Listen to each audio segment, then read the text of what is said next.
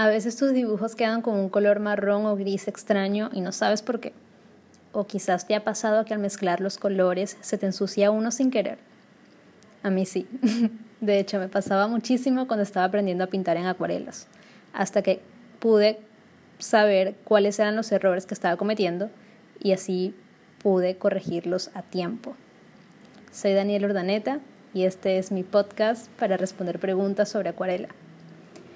La pregunta de hoy y el primer episodio de este podcast es algo muy sencillo y muy común y la mayoría de mis estudiantes me lo preguntan muchísimo y es cuáles son los errores o cómo hago para poder mezclar los colores en acuarelas.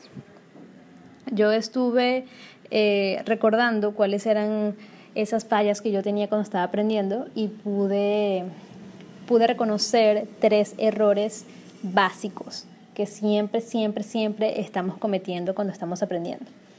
Y el primer error es no conocer cómo funcionan los colores.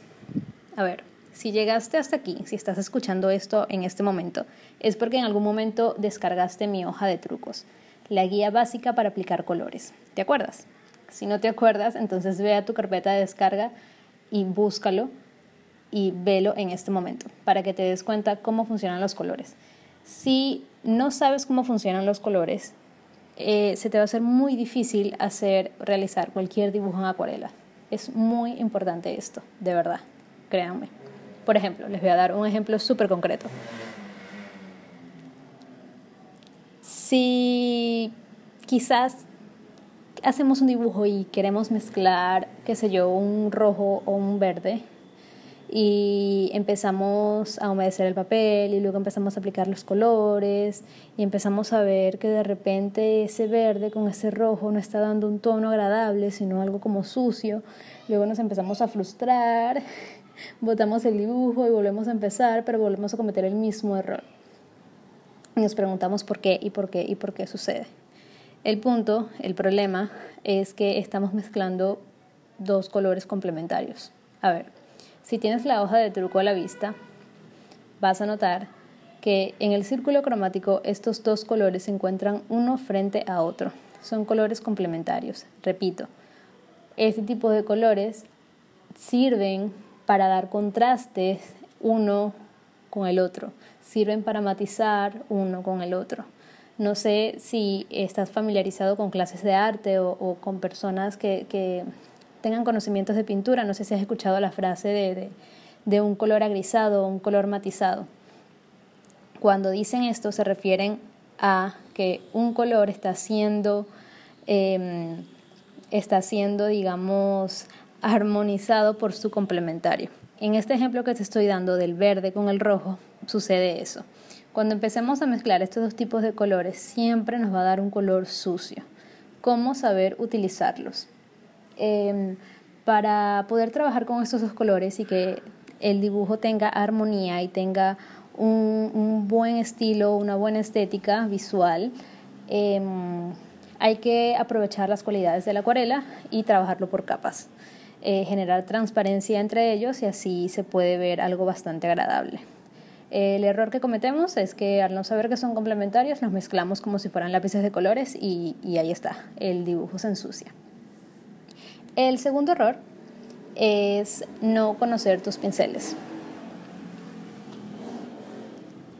Bien, al no conocer los pinceles, em, la mezcla no va a ser quizás homogénea.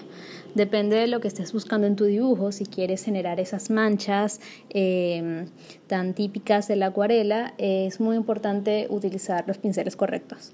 Em, hay muchísimos tipos de pinceles, pero el que yo recomiendo a la hora de aprender son los pinceles, los pinceles perdón, eh, punta redonda.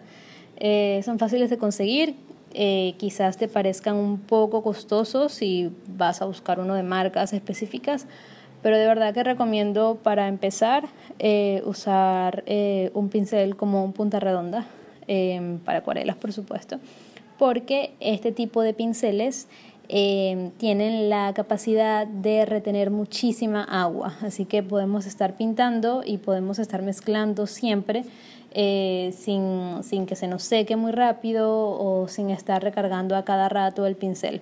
En fin. Em, es muy importante conocer qué tipo de pincel nos conviene más eh, porque a la hora de mezclar el pincel nos va a ayudar muchísimo con em, esas manchas homogéneas y fluidas que vemos en las acuarelas. Em, el tercer error es no conocer tu papel. Parece básico, pero realmente es uno de los mayores problemas que tienen los principiantes de dibujos en acuarela y es que hay papeles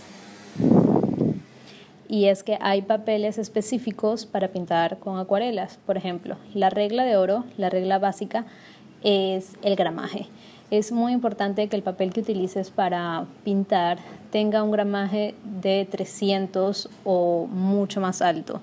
300 es la base, porque eso permite que tu papel pueda aguantar las cantidades de agua que usas al mezclar y no se dañe.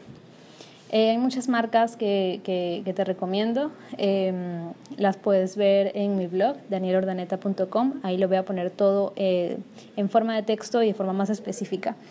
Pero te nombro este error de no conocer el papel porque muchas veces empezamos a practicar en papeles que no retienen agua o en papeles que se rompen fácil, en papeles que no absorben muy bien el pigmento y no tenemos los resultados que esperamos. Entonces, eh, hay que estar muy conscientes de los errores que cometemos para poder corregirlos con el tiempo. Y lo más importante es que no te digo cuáles son esos errores para desanimarte, sino para que seas consciente y al momento de pintar em, sepas lo que estás haciendo, experimentes, tomes nota de lo que te sale bien, de lo que te sale mal y mm, la idea es mejorar. Entonces, esa es la respuesta de la pregunta de hoy. Eh, espero que te pueda servir y nos vemos en el próximo episodio. También quiero recordarte antes de despedirme que puedes encontrar eh, más información en mi página web danielordaneta.com y también podemos discutir un poco más eh, con toda la comunidad y conmigo en mi grupo de Facebook, em, que lo puedes encontrar, eh, te lo voy a dejar en el correo donde envío este episodio. Em, y bueno, eso es todo. Nos vemos pronto.